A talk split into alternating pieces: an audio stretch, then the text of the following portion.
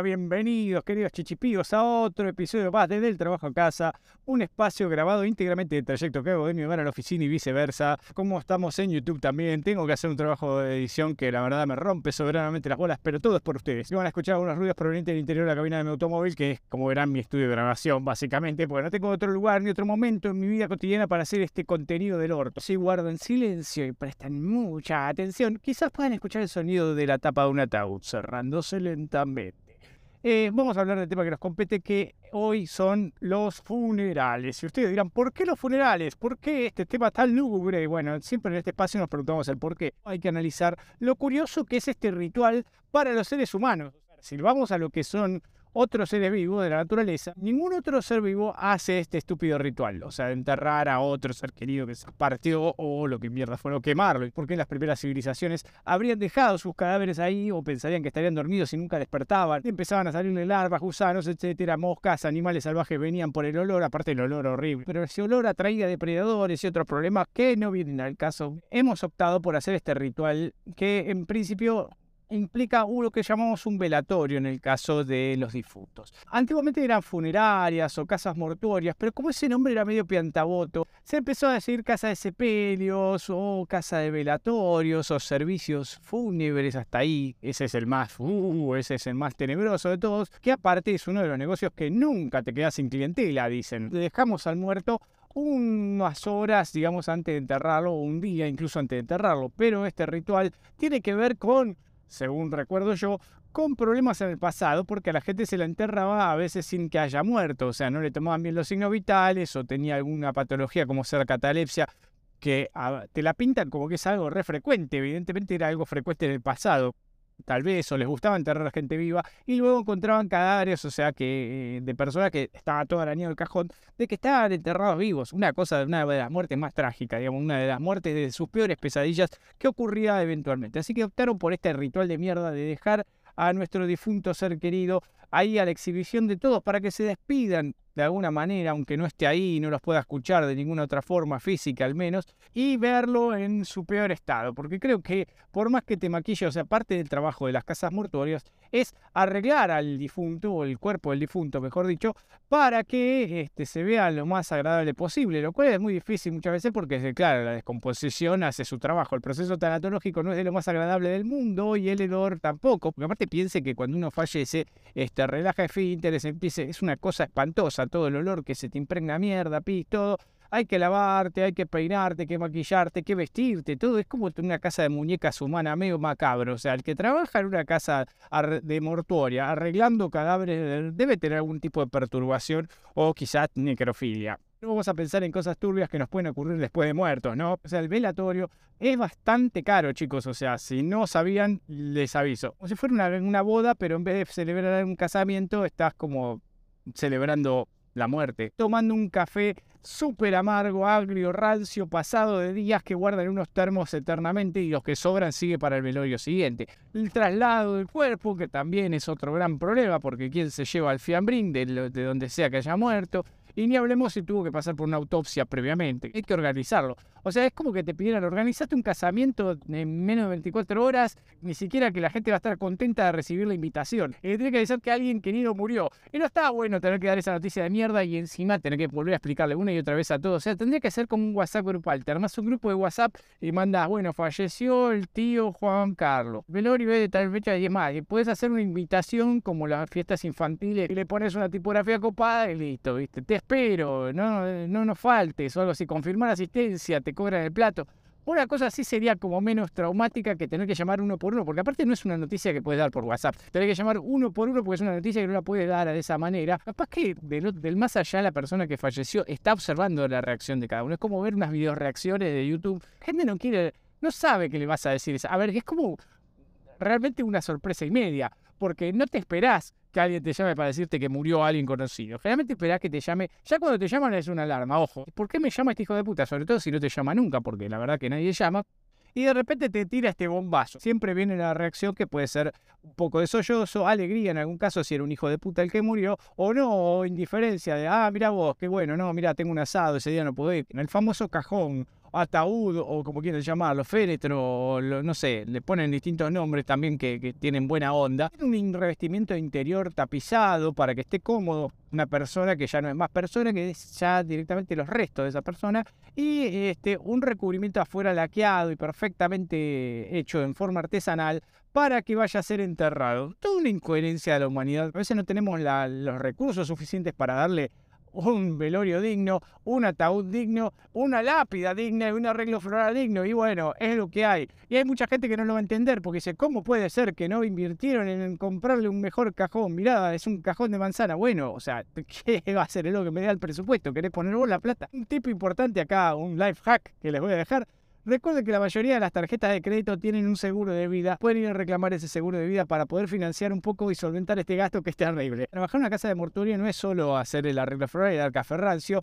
y poner el ataúd en algún lugar y pintar y vestir al muerto, sino que aparte tenés que poner cara de congoja, aunque no conozcas a la persona y que ya hayas visto tantos muertos en tu vida que te chupa tres carajos. Estás tan cercano a la muerte que ya es algo de todos los días. Le da igual al tipo si murió Juan o Pedro, Tito o Cacho. Es más, de hecho ya deben tener como código que se deben mofar de la gente que va y cómo llora. Mira cómo llora esa gorda. Deben ser unos hijos de remil puta. Nada, a ver, esto es un espacio de humor, nadie se me vaya a ofender y me pongo, yo soy la casa de Porturio y esa es mentira. Yo me, chupa tres huevos, Podría ser SMR el próximo video. Hola. Funeral. Yo la verdad que no sé si comparto mucho la idea de ir a ver a una persona en su peor estado, porque por más que te arreglen, te ves estando muerto, estás todo hinchado, estás inflado, sos un sapo explotado, básicamente. No quisiera que todo el mundo te vea en ese estado. Por más que te arreglen, no quedas muy bien, que digamos. Y lo haces cajón cerrado, empiezan a pensar, tan hecho mierda quedó, ¿qué pasó? ¿Viste? Lo habrán matado, empiezan a sospechar, hacen teorías conspirativas, fueron los aliens, o algo por el estilo. Le cortaron las piernas porque ahí mira más grande, él no entraba en este cajón, seguro que no murió. Es la primera vez que va a un velorio de alguien querido, la verdad que la van a pasar muy mal. Y aparte, también está todo el mundo triste y todo el mundo trata de contar alguna anécdota, me acuerdo que es tan bueno, todo eso, a ver, que siempre el muerto no se habla mal de los muertos, así que todos te van a contar anécdotas buenísimas del difunto, este, salvo algún sorete, porque nunca falta el sorete que habla mal del muerto en el velorio o después del velorio inmediatamente mientras estás haciendo el duelo viene y te cuenta algo negativo. Mira, ya murió, ¿para qué lo vas a ensuciar? ¿Qué necesidad? Pero bueno, hay gente que soreta en el velorio y después del velorio también. Así que bueno, nada, también me imagino gente criticando este, el lugar que elegiste, ¿no? no ay, mirá, Jorge, las cortinas pusieron violetas acá, qué horror este lugar, mirá dónde estamos, en el conurbano, cómo va a ser el velorio en el conurbano, o algo por el estilo. No, no es un casamiento, eso es lo que la gente a veces no entiende, no te van a dar de comer, aunque he visto velorios o cosas que te dan de comer en otro país, suelto, en Perú y que te... Está muy rara. O sea, usted, en Argentina no es costumbre esto, pero se ve que en Perú sí. Era un velorio y estaba la gente esperando que le sirvan un plato de comida. Yo entiendo que el peruano tiene una fascinación con la comida que nosotros los argentinos no podemos entender. Pero, ¿de verdad vas a comer en un velorio? ¿Vas a ir a comer a un velorio, loco? O sea, vas a llorar muerto, ponerte triste, darle el pésame a la familia.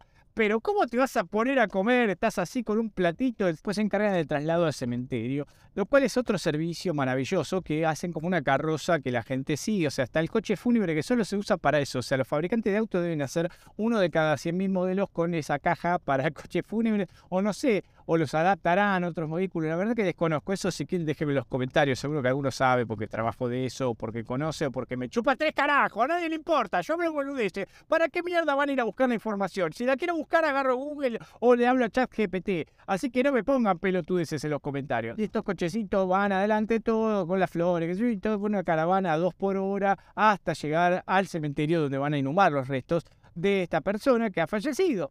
Pero bueno, previamente a eso se hace una misa, generalmente si sos católico va a haber un cura, generalmente hay un cura del cementerio, una capilla. El cura que yo vi en un cementerio realmente me daba mucha pena, era como que parecía un indigente el señor, pero literalmente era un indigente. Estaba con la túnica toda llena de agujeros, toda mugrosa, el tipo estaba todo mugroso, es descalzo, era una cosa que digo, ¿esta persona va a ser la que vaya a oficiar la misa de despedida de los restos de mi madre? Sí, así fue. Era una cosa, de, parecía sacado de una película de terror, dando su, su misa de alguien que ni conocía y tratando de brindarnos consuelo, que es lo que suele hacer la gente en los, en los velorios, no dar consuelo.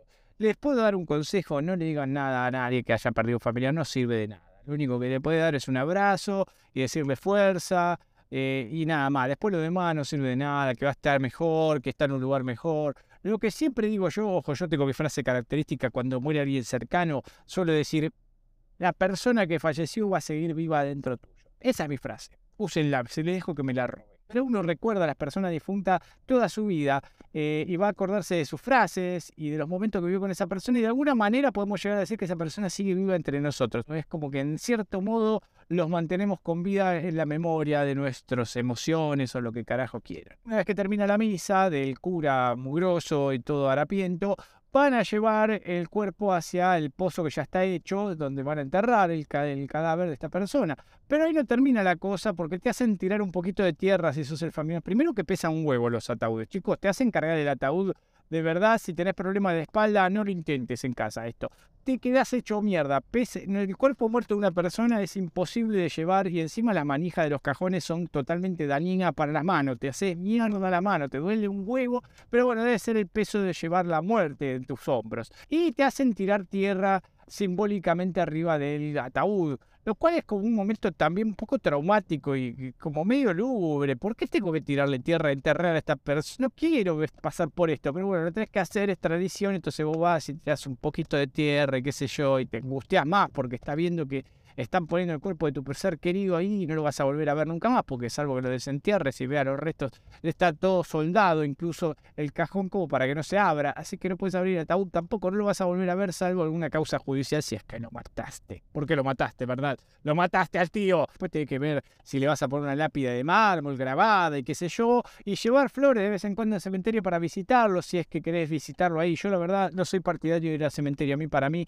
es, es como tirarme sal en la herida este, así que en definitiva no voy al cementerio a recordar a los difuntos. Yo los recuerdo día a día, los comparto día a día, los lloro día a día, pero no voy al cementerio, no me gusta. Es una cosa, es como que lo quiero recordar en vida a la persona, no ahí en la tierra, no está ahí para mí la persona querida.